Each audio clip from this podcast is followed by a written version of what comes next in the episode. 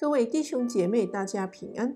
现在是夫妻悄悄话时间，盼透过神的话语，借着彼此的分享，你们能走入幸福美满的婚姻生活。今天的经文取自于雅歌一章四节：愿你吸引我，我们就快跑跟随你。詹姆斯和我还在交往时，只要发现他充满创意、浪漫的一面，我就满心欢喜。他做的一些小事情，例如在可乐瓶里藏一张充满爱意的小纸条，让我觉得自己好特别。打从交往早期，我便很珍惜这一种浪漫的时刻。结婚后的生活极度忙碌。詹姆斯忙着将他在研究所的训练告一段落，而我当时在学校教书，但我们仍然有办法腾出一个周末共度两人时光。我们会在百货公司闲晃，手牵着手说说笑笑。我们喜欢逛家具店，然后梦想着未来要如何布置我们的房子。也会简单吃一点早餐，然后晚上在某个地方共享烛光晚餐。随着上帝祝福我们在他的事工上所付出的努力，接下几年的生活变得更加的繁忙，忙到某个程度，我们急需一些独处的时光。我们请我母亲帮忙照顾孩子。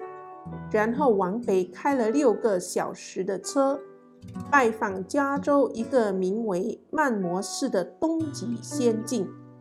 结果那个周末成了婚姻中最精彩的时刻。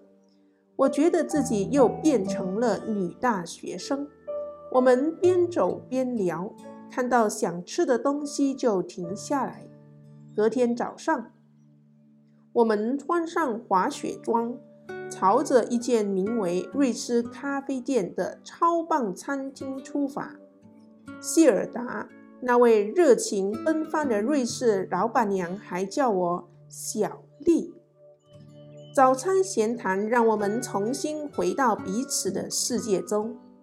詹姆斯的眼睛看起来再湛蓝不过了，而我们之间那一份爱一直都在，稳定且忠诚。急速奔涌至情感的高峰，开往滑雪山庄的路程也同样让人兴奋。沿路的景致就像圣诞卡一样美丽，高耸的常青树在它们雪白的外衣下显得雄伟壮丽。我知道这会是个适合滑雪的美好日子。到了山上。我们在雪坡上快速地纵横驰骋，好像两个青少年。我们心满意足又精疲力竭地开回公寓。詹姆斯在火炉里生火，我则预备我们最爱的菜肴——香煎墨西哥卷饼。我在炉火旁吃晚餐，聊当天所发生的事。